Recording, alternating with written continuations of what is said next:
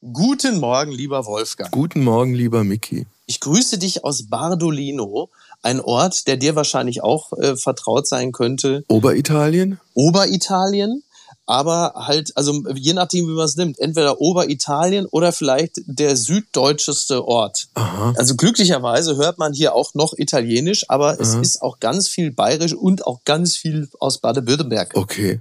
Klassisches Weinbaugebiet? Ja, auch, genau. Genau, Gab es also früher bei den großen Discountern die 2-Liter-Flaschen für 1,99? Stimmt.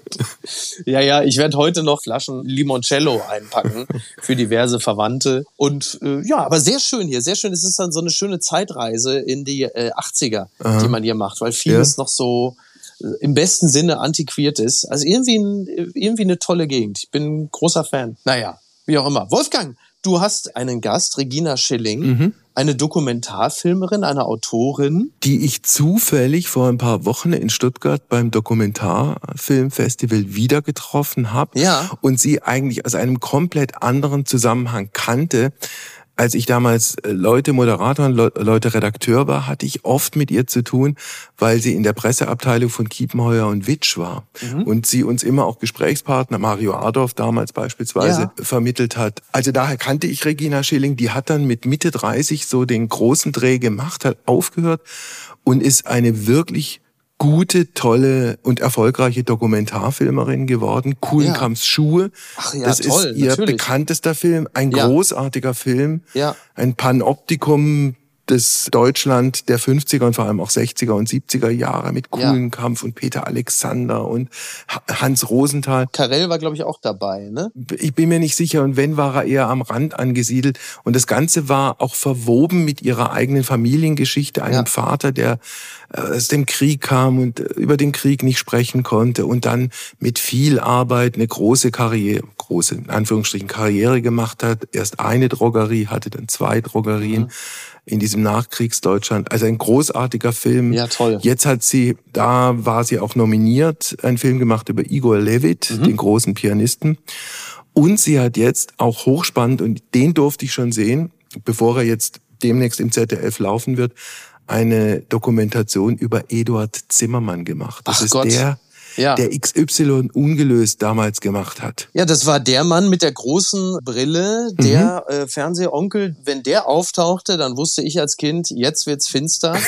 Jetzt müssen die Türen abgeschlossen werden. Jetzt müssen die Türen abgeschlossen werden. Ede Zimmermann, ne? Genau. Genau. Der Vorgänger von Rudi Zerne, muss man ja sagen. Ja, ne? ja. Ja, ja. Also wobei die beiden Herren schon in jeder Beziehung sehr viel unterscheiden. Total, ja, absolut, absolut. Rudi Zahn ist übrigens ein ganz toller Kollege. Ich durfte den mal kennenlernen. Ach, wie schön, sehr gut. Ja, Ja. liebe Grüße an dieser Stelle. Äh, Edith Zimmermann, genau, das, das war so der große Gangsterjäger des deutschen Fernsehens. Mhm. Hat die 80er nachhaltig geprägt. Das kann ich dir alleine deshalb schon sagen, weil ich als Kind Namen wie Peter Niedetzky oder Konrad Töns, Stimmt. Kanton Wallis, Kanton Wallis gesucht habe. Da kriegst du einen Kollaps, wenn du. Ja, ja. Das ist toll. Ach, wie spannend, toll. Ja, hören wir uns das doch einfach mal an. Gerne. Ich sagen. Sehr gerne. Mach's gut. Mach's gut, Wolfgang. Bis denn. Bis zum nächsten Mal. Ciao. Ciao. Es ist Sonntag, der 6. August. Apokalypse und Filterkaffee. Heimspiel. Das Interview am Sonntag. Mit Wolfgang Heim. Sie ist eine genauso vielseitige wie erfolgreiche Dokumentarfilmerin. Sie hat für Kuhlenkamps Schuhe viele Preise und Auszeichnungen bekommen. Sie hat zuletzt den großen Pianisten Igor Levit porträtiert und ihr Film über Eduard Zimmermann, den Macher von XY Ungelöst, läuft am Donnerstag im ZDF. Herzlich willkommen, Regina Schilling. Ja, herzlichen Dank für die Einladung. Vor Premieren und Erstausstrahlung, Regina, ist es ja oft so, dass der Macher oder die Macherin unter einer besonderen emotionalen Anspannung steht. Wie ist es bei dir gerade? Ja, ich bin schon angespannt. Also ich bin schon auch freudig angespannt. Ich habe jetzt alles in allem schon ja, ein Jahr an meinem neuen Film über Eduard Zimmermann gearbeitet und bin schon aufgeregt, wie dieser Film wohl aufgenommen wird, weil Ja. immerhin ist er ja so eine Art heilige Kuh des deutschen Fernsehens gewesen, zumindest. Und in jedem Fall auch ein Stück Fernsehgeschichte, das er geschrieben hat.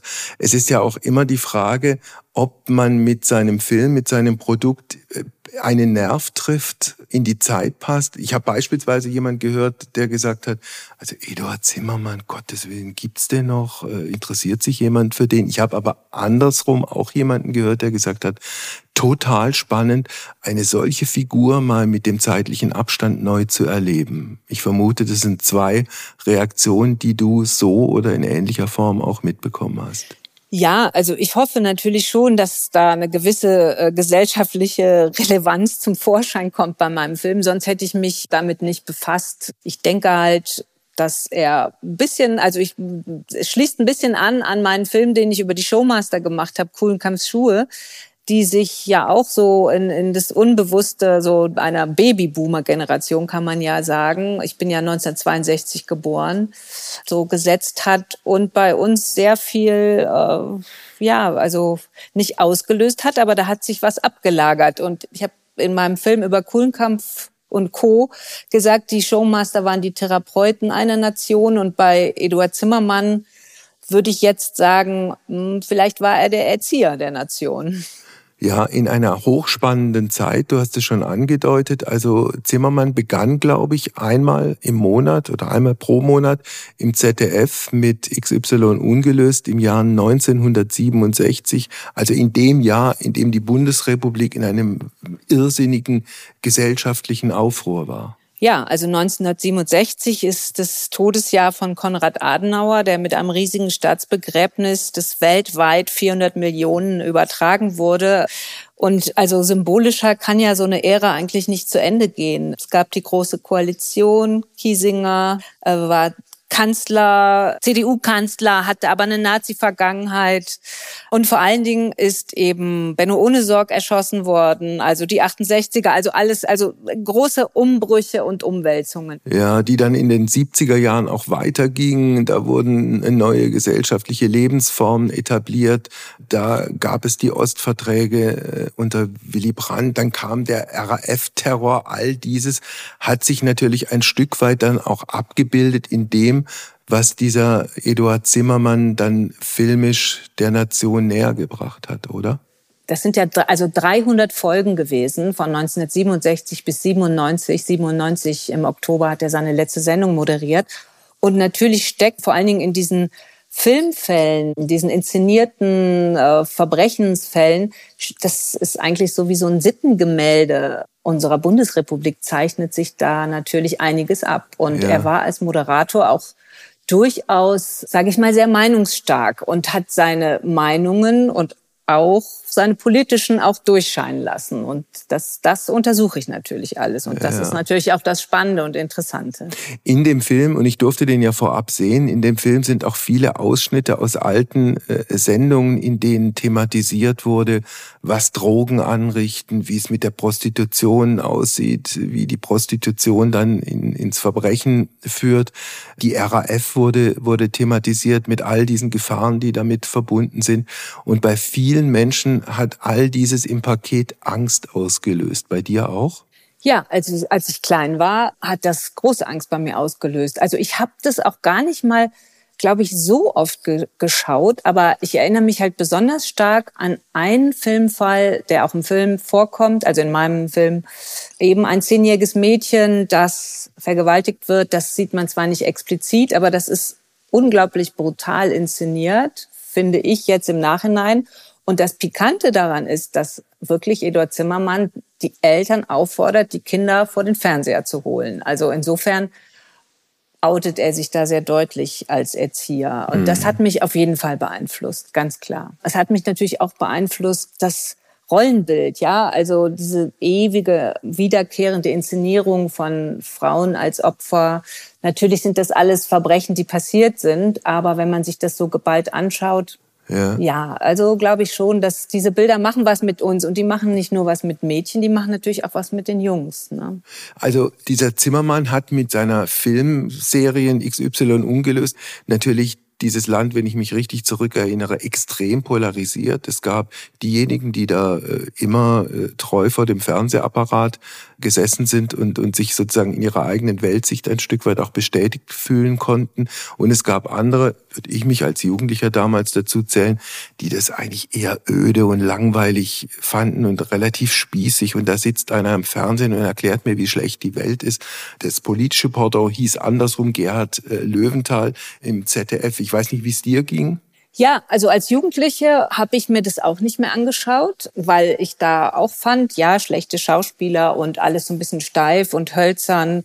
Mir ist jetzt nicht aufgefallen, dass das jetzt eine Sendung war, die politisch in irgendeine Richtung einzuordnen gewesen wäre. Dazu war ich wiederum zu jung. Mhm. Aber das ist natürlich, sage ich mal so, das war ja diese linke Aufbruchsstimmung Ende der 60er SPD-FDP-Koalition, linksliberal war das Schlagwort. Und da war natürlich Zimmermann auch ein Feindbild und hat auch, glaube ich, in der Presse auch ganz schön, manchmal auch, glaube ich, etwas übertrieben einen, ja. wie soll ich sagen, abgekriegt. Aber das hat, glaube ich, seinen Kämpfergeist nur angespornt. Und ja. er hat das alles gut überlebt. Lass uns ein bisschen auf diesen Menschen Eduard Zimmermann gucken, von dem ich erstens nichts wusste und ehrlicherweise, der mich auch nie besonders interessiert hat. Ich erfahre in deinem Film beispielsweise, dass es eigentlich ein Mann mit verschiedenen Gesichtern war, dass der eine kleinkriminelle Karriere gemacht hat nach Ende des Zweiten Weltkrieges. Da war er irgendwie Ende 10, Anfang 20.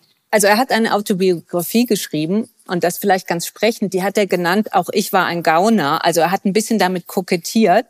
Also es fängt damit an, also er ist ein uneheliches Kind gewesen. Die Mutter war 16 oder 17, als sie schwanger wurde. Die hat gekellnert und wie er selber schreibt, einen Stammgast hat sie geschwängert. Der Vater wollte nie was von ihm wissen. Er ist mal bei der Mutter, mal bei einer Pflegefamilie, bei der Großmutter gewesen. Dann nach dem Krieg war 15, hat sich auf abenteuerliche Weise, wie er das so beschreibt, durchgeschlagen auf dem Schwarzmarkt. Äh, da ist er auch das eine oder andere Mal von der Polizei aufgegriffen worden hat sich heimlich als blinder Passagier nach Schweden durchgeschlagen. Also da ist durchaus, sage ich mal, eine kriminelle Energie. Und er sagt in seinem Buch auch, dass ihn dann aber eigentlich eben bestimmte Erwachsene wieder auf den Pfad der Tugend geführt haben. Aber dann hat ihn ja, wenn ich das richtig sehe, Regina, als Zimmermann wieder zurück war in Deutschland, ein russisches Militärgericht zu 25 Jahren Gefängnis verurteilt. Ja, genau. Also er ist da der Spionage angeklagt worden. Er schreibt in seiner Autobiografie, dass er für eine schwedische Zeitung eine Reportage schreiben wollte, weil er in Schweden tatsächlich Fuß gefasst hatte und auch schon Schwedisch sprach. Und zwar über die sowjetisch besetzte Zone, in der, ich lass mal weg, warum, seine Mutter zu der Zeit lebte. Die wollte er auch besuchen.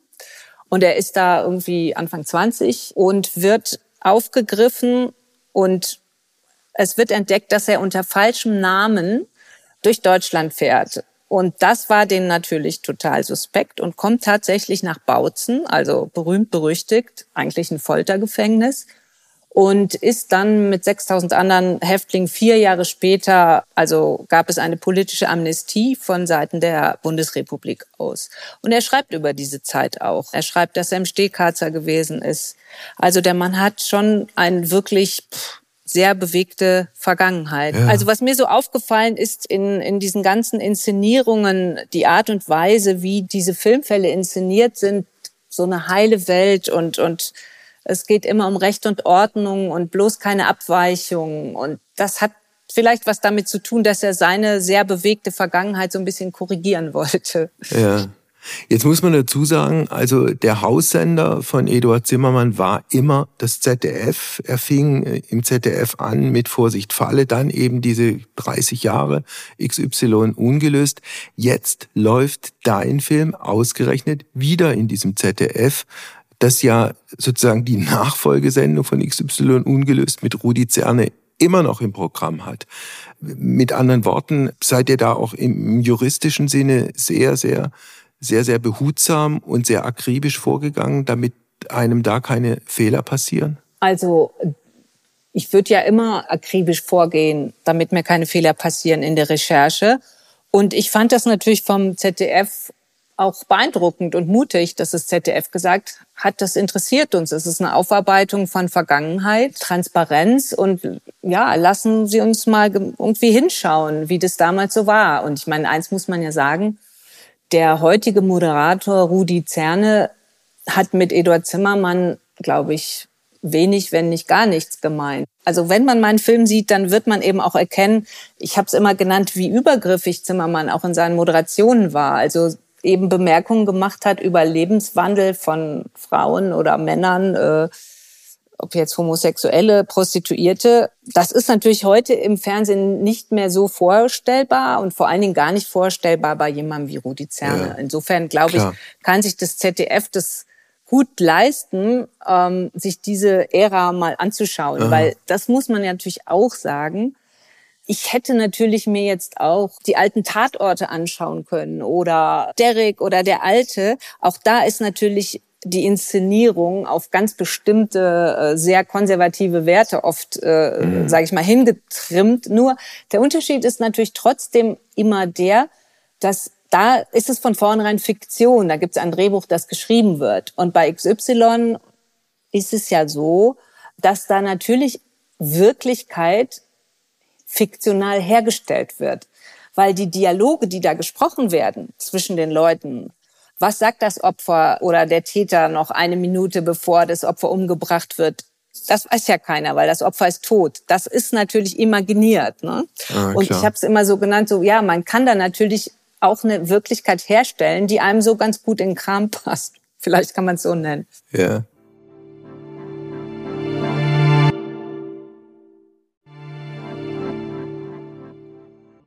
Jetzt haben wir relativ ausführlich über diesen neuen Film von dir gesprochen. Vielleicht noch ein kleines Wort zu Rudi Zerne, ein Kollege, den ich sehr, sehr schätze. Der ist hochseriös und im persönlichen Umgang im Übrigen außerordentlich sympathisch. Ja, das glaube ich also sofort. Da sollten wir, sollten wir da die Dinge wirklich so benennen, wie sie sind.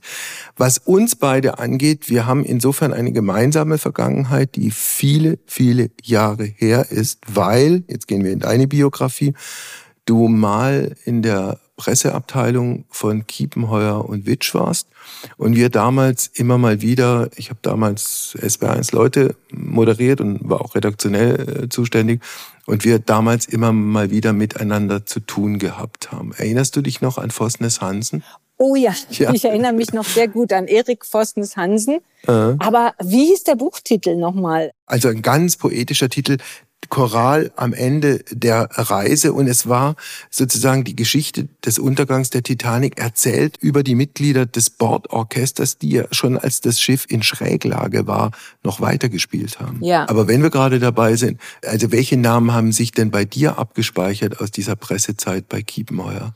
Also wenn ich sie jetzt mit deiner Sendung verbinde, dann ja. sind das natürlich die in Anführungszeichen prominenten Namen gar nicht unbedingt von Schriftstellern, sondern von Schauspielern, die und Schauspielerinnen, die Sag natürlich mal. sehr gute Bücher geschrieben haben, wie Mario Adorf. Ja. Also daran erinnere ich mich natürlich. Aha. Aber Oh Gott, ja, jetzt geht's los. Ja, böse, ja. böse, böse, böse. Ja. ja. darum freue ich mich, dass du einen Podcast weitermachst, weil ich bin totaler Fan von deiner Sendung gewesen und habe in meiner Pressearbeit immer geguckt, dass irgendwie äh, Lesungen in Stuttgart stattfanden mhm. und dass dann möglichst du diese Menschen interviewst, weil du einfach so ein toller Gesprächspartner bist. Und darum bin ich natürlich jetzt total froh, dass ich jetzt deine Gesprächspartnerin sein darf. Wer hätte das gedacht? Ja, und das Schöne an einem akustischen Podcast ist, dass man nichts sieht und auch nicht sieht, wie der so Belobte dann auch entsprechend rot wird. Vielen Dank, Regina. Du hast dann einen Schritt gemacht, den auch nicht jede oder jeder oder jede äh, macht. Du hast, glaube ich, mit, wie alt warst du damals? Mitte 30 ja. gesagt, ich, ich höre auf und, und springe in dieses eiskalte Wasser und werde Dokumentarfilmerin. Ja, also ich bin ins eiskalte Wasser gesprungen, aber dass ich Dokumentarfilmerin werde, das hatte ich da noch nicht auf dem Schirm. Und darum kann ich immer wieder auch nur jeder Person raten, springt ins kalte Wasser, traut euch was. In der Regel kommt was Tolles, Spannendes dabei raus. Also ich habe den Verlag geliebt. Äh, ich habe da acht Jahre gearbeitet. Ich habe unglaublich viel da gelernt. Auch gerade bei der Pressearbeit, das ist ja so ein Bindeglied zwischen den Autoren, Autorinnen und dem journalistischen Denken. Und dann irgendwann wusste ich aber, ich muss irgendwie ich muss da raus. Also es war so richtig so, dieser Bürojob hat mich irgendwann so, so eingeengt, dass ich dachte, ich muss irgendwie kreativer werden und ich will selber schreiben. Eigentlich dachte ich ganz früh als Kind und Jugendliche, dachte ich, werde Schriftstellerin, mhm. habe viel gelesen und so weiter. Und habe dann aber gedacht, ich schreibe erstmal journalistisch. und habe weder an Fernsehen noch an, an Kino gedacht und habe eben gekündigt, hatte gar nichts, hatte allerdings, das weiß ich noch vom Arbeitsamt, gab es so ein selbstständigen Geld, was ich dann ein Jahr bekam, so dass ich wusste, okay, ich kann mir ein Jahr leisten, um zu gucken, ob ich auf die Füße komme finanziell. Mhm. Und habe dann über Zufälle eben jemanden kennengelernt. Wir hatten beide ein Kind im Hort. Und das ist die Corinna Belz, eine Dokumentarfilmerin, die unter anderem den Film über Gerhard Richter Painting gemacht hat, die damals aber auch davon noch, noch weit entfernt war. Und die hat mich gefragt, hast du nicht Lust? Ich muss so viele Beiträge für, für den WDR machen, für äh, Kulturmagazine, Frau TV gab's damals. Kannst du mir ein bisschen helfen? Und dann habe ich erst Recherche gemacht mit ihr und dann bin ich da reingewachsen. Okay. Was war dein erster Film dann? Der erste eigene Film? Also ich habe mit ihr zusammen zwei Filme gemacht und der erste war über Benjamin Lebert, Crazy. Mhm. Und das Thema kam dann tatsächlich noch durch meine Arbeit bei Kiepenheuer und Witsch, weil in dem Jahr, als ich aufgehört habe, hatte ich das Manuskript auf dem Tisch von ihm und ich wusste, bevor das veröffentlicht war, dass das ein Riesenerfolg wird. Und das war meine nicht sehr originelle, aber meine Filmidee war, wir begleiten ihn, bevor das Buch erscheint mhm. und noch nachher. Und das war der erste Film. Also du hast, wenn ich dich richtig verstehe, dieses Gespür gehabt zumindest zu ahnen, ob ein, ein Buch ein Erfolg wird oder nicht damals? Ja, also das, das habe ich aber jetzt auch nicht von Tag eins gehabt, sondern das habe ich einfach gelernt mhm. durch Erfahrung. Ne? Das kann man lernen? Ich glaube, dass man das lernen kann. Mhm. Und dann sehe ich ja, wie springen die Kritiker, Kritikerinnen an, die Journalisten, was für ein Thema kann man draus machen, kann das eine Spiegelgeschichte werden, Vorabdruck. Das, das habe ich mit den Jahren gelernt. Da hatte ich aber auch eine tolle Kollegin, die du vielleicht auch noch kennst, die Gabi Kallenberg. Mhm. Das war damals die Pressechefin. Die hat mir alles beigebracht. Mir hat wiederum sehr viel beigebracht die Corinna Belz. Also ich war da von guten Frauen umgeben. Ja, was du gerade erzählt hast, gilt das dann auch für Filme, dass du auch ein Gespür entwickelt hast, ob Filme, auch deine eigenen Filme, richtig erfolgreich werden oder nicht ganz so erfolgreich werden? Also ob die erfolgreich werden, das weiß ich nicht. Ich kann nur das Thema, also ob das, ob in dem Thema was liegt. Mhm. Dafür habe ich, glaube ich, ein Gespür für bekommen. Und das hat auch mit diesen acht Jahren Pressearbeit zu tun. Also das ist das Schöne so auf meinem Arbeitsweg oder beruflichen Weg. Man kann eben auch Umwege machen. Ich habe ja nie Film studiert. Ein paar Jahre dachte ich auch, äh, hätte ich eigentlich tun müssen und kann ich das überhaupt und so. Also irgendwann ja. habe ich dann auch gemerkt, dass ich das einfach anders gelernt habe. Ne? Und beim Dokumentarfilm kommt halt viel zusammen. Dokumentarfilm ist eben nicht nur visuell, also Dokumentarfilm ist immer auch eine Story, mhm. also für mich zumindest. Also ich sage mittlerweile immer gern, ich bin eigentlich eine Geschichtenerzählerin. So. Also deine mit Abstand erfolgreichste Geschichte, äh, die du erzählt hast im Film, ist die Dokumentation Kuhlenkampfs Schuhe. Ein toller Film, sehr persönlich, viele Auszeichnungen und Preise. Es ist sozusagen der Versuch der Verbindung der eigenen Familiengeschichte mit den damaligen Helden des Fernsehens, die da hießen Hans Joachim Kuhlenkampf, Peter Alexander und Hans Rosenthal. Und dann gab es einen anderen Mann, den vierten Mann, nämlich deinen Vater. Dein Vater Jahrgang 1925, war Drogist, hatte, glaube ich, erst eine Drogerie, dann zwei. Und wie würdest du jetzt im, Abstand von so, so vielen Jahren dein Verhältnis äh, zu ihm beschreiben wollen? Ja, wie soll ich sagen? Also ich habe natürlich jetzt gemerkt, das ist natürlich ein sehr schönes Gefühl. Also ich habe eigentlich mich mit so einer Generation beschäftigt, also ich habe ein sehr abgeklärtes Verhältnis. Ich hatte aber auch schon ein sehr abgeklärtes Verhältnis im Sinne von, ich war ja elf, als er gestorben ist und das hat mich viele Jahre als große Trauer, also als Thema sehr, sehr beschäftigt und hat mein Leben geprägt. Das war aber, als ich mit dem Film angefangen habe, geklärt, wenn man das so sagen kann, oder verarbeitet. Es war ganz klar verarbeitet, sonst hätte ich den Film nicht machen können.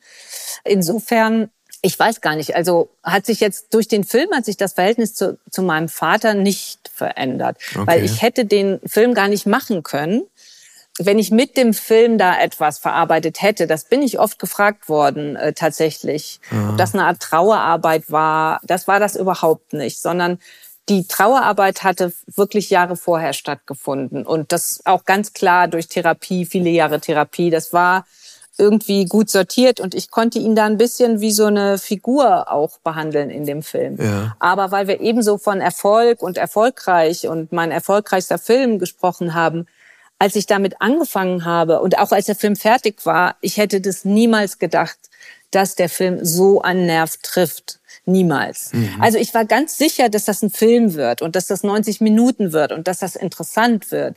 Aber dass der so einen Nerv einer Generation trifft, das hätte ich überhaupt nicht gedacht. Und ich glaube, wenn ich das vorher gewusst hätte, hätte ich mich gar nicht getraut anzufangen. Ne? Das ist ja klar. Das ist ja immer bei diesen ja, kreativen klar. Prozessen so, dass man die eigentlich in so einer, in so einem Zustand von einer Unschuld eigentlich anfängt. Also es musste so werden. Also es war eine ganz seltsame Zeit, auch im Schneideraum mit dem ja. Editor Yamin Benasus der sich da sehr auch immer gesagt hat, das ist deine Geschichte und ich gehe den Weg mit dir, aber du gibst den Weg vor. Und es war eine intensive Zeit, auch schwer, auch ängstlich oft. Also für mich war ganz schwierig, so persönlich zu werden. Das war ja ganz neu, weil beim ich habe vorher bei Dokumentarfilmen ja immer über andere erzählt, gedreht und so weiter. Und da jetzt ich zu sagen und ja. Bilder von mir, meiner Kindheit zu zeigen, das war ein, war ein großer Schritt. Aber ich, ich kriege immer noch regelmäßig, eigentlich jede Woche, eine Zuschrift zu Kuhlenkampfs Schuhe. Okay. Eben gerade wieder, bevor wir das Gespräch angefangen haben, ja.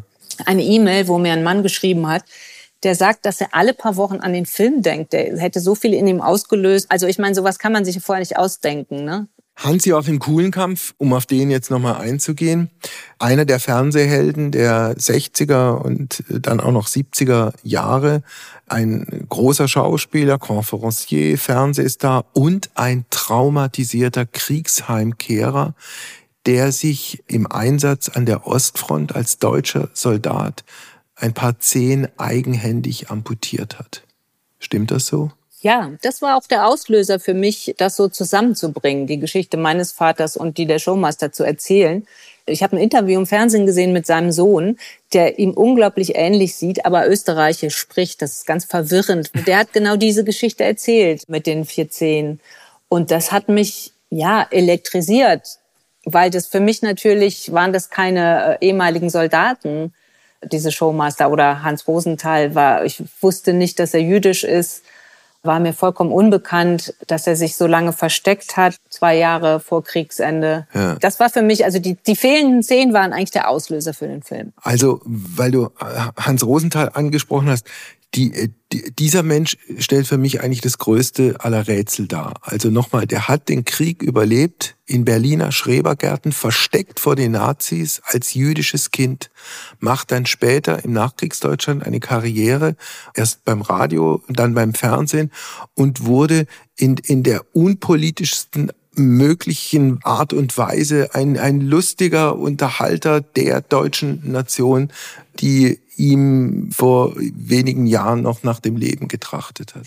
Ja, das ist wirklich erstaunlich. Jetzt muss man dazu sagen, das ist er ja auch oft gefragt worden. Und er hat, ist das auch von, von Verwandten gefragt worden, die nach Israel ausgewandert waren, die gesagt haben, wie kannst du in Deutschland bleiben? Was er immer wieder gesagt hat, mich hat eine Deutsche gerettet. Er ist ja zwei Jahre versteckt worden von einer äh, deutschen Rentnerin, die hat ihn in ihrer Laube versteckt. Also das war schon mal ganz wichtig, dass er mhm. sagt, einer Deutschen verdanke ich mein Leben. Und dann ist er so wurzellos gewesen, weil seine Eltern und sein kleiner Bruder sind ermordet worden.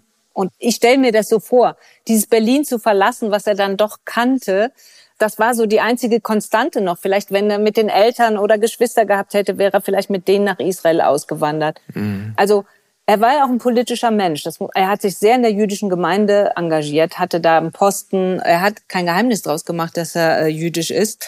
Und ich glaube, dass er mit dieser Sendung dazu beitragen wollte, die Bundesrepublik zu stabilisieren, mhm. also politisch zu stabilisieren. Und da ist vielleicht ganz entfernt auch eine Parallele zu, zu Eduard Zimmermann, der ja übrigens ein paar Jahre jünger ist. Der ist ja 29 geboren, sogenannter weißer Jahrgang die nicht mehr eingezogen wurden, weil er 15 war oder 14. Ah. Auch Eduard Zimmermann wollte, glaube ich, auf eine gewisse Art und Weise mit dieser Sendung die Bundesrepublik stabilisieren.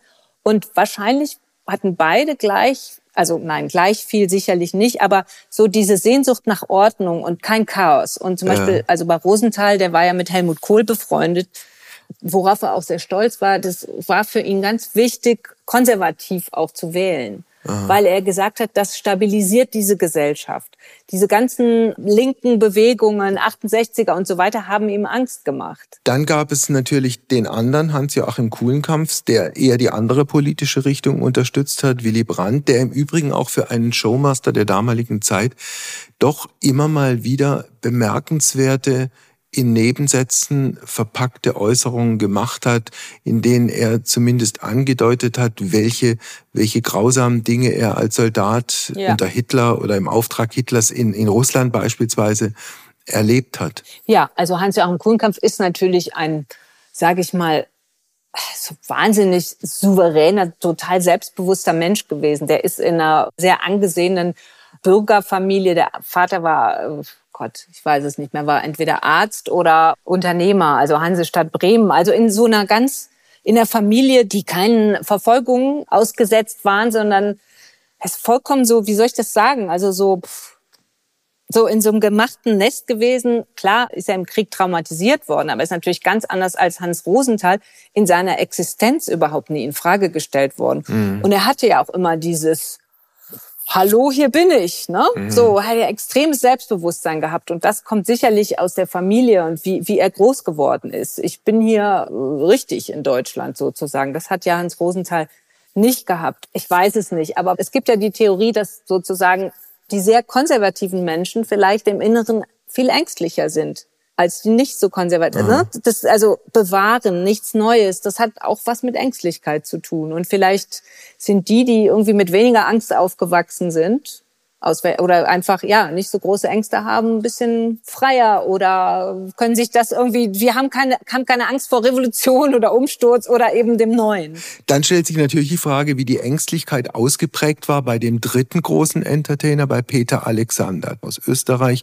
Der war ja so der, der strahlende, nette Held, der, der allen gefallen hat, vor allem auch den Frauen und dessen Vergangenheit, der ja auch eine, eine Kriegsvergangenheit hatte, das hat aber in, in der öffentlichen Wahrnehmung nie eine Rolle gespielt. Und irgendwann, das kommt, glaube ich, auch in deinem Film vor, hat er mal die Bildzeitung verklagt, weil die mit irgendeiner Schlagzeile die Kriegsvergangenheit des Peter Alexander angesprochen oder angedeutet hat. Ja, verrückt, oder? Ich finde, das sagt doch auch schon viel aus.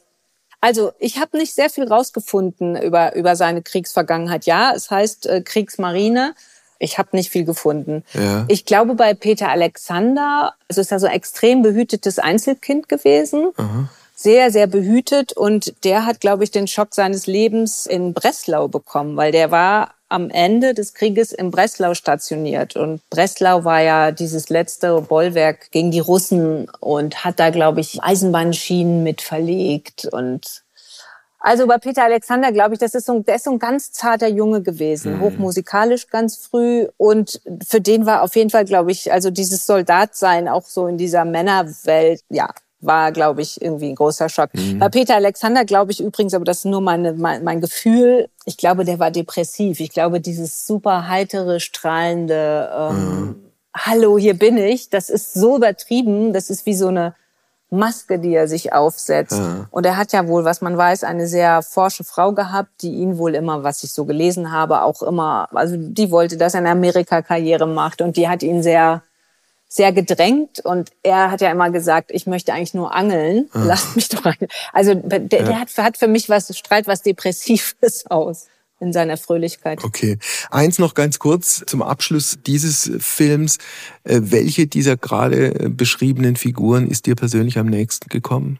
Mit wem konntest du dann schlussendlich am meisten anfangen? Also am Herzen liegt mir natürlich Hans Rosenthal am meisten. Ah. In dieser Tragik ja, eben in Deutschland geblieben zu sein, der große Unterhalter geworden zu sein. Und das erzähle ich auch in meinem Film. Er will dann 9. November, früher Reichskristallnacht, jetzt sagt man ja Progromnacht, ich glaube es war 79 oder so, hat er ein Jubiläum mit Dalli Dalli und schreibt ein Jahr vorher, ich möchte das nicht moderieren an dem Tag, die Sendung. Ich möchte, dass wir die Sendung verschieben mhm. oder ausfallen lassen. Und man sagt ihm, nee, das geht leider nicht, das müssen Sie leider machen. Und er macht es, weil er so beflissen ist. Er will immer alles richtig machen und gut machen. Ah. Ja, also menschlich ist er mir irgendwie in der Recherche am nächsten gekommen. Wir könnten jetzt noch über viele Projekte, über viele Filme von dir sprechen. Du hast mal über den großen bayerischen Schauspieler Josef Bierbichler einen Dokumentarfilm gemacht. Du hast mal einen Dokumentarfilm gemacht über den Missbrauch an der Odenwaldschule. Ich würde gern noch ein paar Sätze zum Schluss unseres Gesprächs verlieren wollen über eigentlich jetzt inzwischen den vorletzten Film über den großen Pianisten Igor Levit. Der Film ist, glaube 2022 dann auch in die Kinos gekommen. Es ist ja dann immer die große Frage, wenn man so jemanden porträtiert, man muss ihn ja erstmal kennenlernen und vor allen Dingen, man muss ja einen Draht zu ihm bekommen. Aber das war im Falle Igor Levit, glaube ich, das allerkleinste Problem. Stimmt das so? Ja, das war sehr schön. Also die Idee hatte auch nicht ich, sondern der Produzent Thomas Kufus. Also ich sage immer mein Produzent, weil ich alle meine Filme seit 20 Jahren mit ihm mache und das ist so meine Zero One Film, meine Arbeitsfamilie. Der hat mich gefragt, ob ich mir das vorstellen könnte, über Igor Levit ein Porträt zu machen. Und ich kannte ihn medial, aber nicht aus Konzerten. Und dann fand ich das aber spannend und wir haben uns getroffen und wir hatten dann auch ganz zufälligerweise, die Welt ist ja klein, gemeinsame Bekannte, haben wir uns gegenseitig, wie wir hinterher festgestellt haben, erkundigt bei unseren Bekannten. Ich so, wie ist denn der so? ist der in Ordnung? Ja, mh, hm, der ist in Ordnung. Und er hat mir irgendwann auch erzählt, er hat sich auch erkundigt. Das war ganz schön. Insofern war dann direkt so eine gute Vertrauensbasis da. Das erleichtert die gemeinsame Arbeit dann sicher, wobei in einem solchen Fall stelle ich es mir unglaublich schwer vor. Du hast auf der einen Seite die Nähe zu einem Protagonisten, wenn du mit ihm sprichst oder ihn in bestimmten auch privaten Situationen filmst. Und dann hast du die großen Auftritte in den großen Konzertsälen, wo du ja auch irgendwo dich platzieren musst. Ja, ich habe diesen Film ja wirklich so angelegt, das war wirklich so Go with the Flow. Wir begleiten ihn ein Jahr bei allem, was er tut, was aber eigentlich mit seiner Arbeit zu tun hat. Also insofern war ich nicht in seinem privaten Leben so drin und sondern bin einfach mit der Kamera irgendwie, also natürlich irgendwie nicht. Wir haben natürlich geplant und überlegt und hatten den Konzertkalender da liegen und habe ihn immer in regelmäßigen Abständen begleitet. Und das war eigentlich so ein Beobachten und Zuschauen und sich so hineinfühlen, aber wirklich aus der Perspektive der Beobachterin. Ja, ja das war eine ganz tolle, spannende Arbeit für mich. Ja. Es hat dann andere Herausforderungen gehabt, aber ich, ich, ich mache auch gerne immer unterschiedliche Sachen. Das war sehr schön, dass das so anders war. Und ja, ich war Beobachterin und er hat das zugelassen. Wenn Regina jemand wie Igor Levit als Pianist nah am Genialischen ist, geht das immer einher auch mit, mit kleineren oder sogar größeren Selbstzweifeln? Ich denke schon, ja. Also, ich meine, das ist vielleicht ein Klischee und das sagen viele Leute, aber ich glaube, die ganz Großen haben alle Selbstzweifel. Also er hat kein Lampenfieber, das ist ja auch kein Selbstzweifel. Ich glaube, das gehört dazu, absolut. Also auch jedes Mal wieder neu anzufangen, Angst vorm Scheitern. Ja. ja, kann ich mir nicht anders vorstellen. Und mit der großen, gedröhnten Selbstzuversicht wird man wahrscheinlich kein Igor Levit und letztlich auch kein Hans-Joachim Kuhlenkampf. ja, Hans-Joachim Kuhlenkampf, der wollte ja eigentlich Schauspieler am Theater sein. Also der ja. hat seine Shows gar nicht ernst genommen. Die hat er auch gar nicht angeguckt. Echt? Okay. Das war sein großer Komplex. Der wollte lieber ein ernstzunehmender Theaterschauspieler sein. Wir machen jetzt einen ernstzunehmenden Schluss, Regina. Wie ja. wird der nächste Film aussehen, weißt du schon? Ähm, das ist noch nicht ganz klar. Darüber spreche ich noch nicht. Ungelegte Eier sozusagen. Aber es wird natürlich einen nächsten Film geben, logisch. Wir werden sehen. Ja. Schauen wir mal. Vielen Dank für das Gespräch und dir alles Gute. Tschüss. Heimspiel. Apokalypse und Filterkaffee ist eine Studio Bummens Produktion mit freundlicher Unterstützung der Florida Entertainment. Redaktion Wolfgang Heim. Executive Producer Tobias Baukage. Produktion Hanna Marahiel. Ton und Schnitt Mia Becker.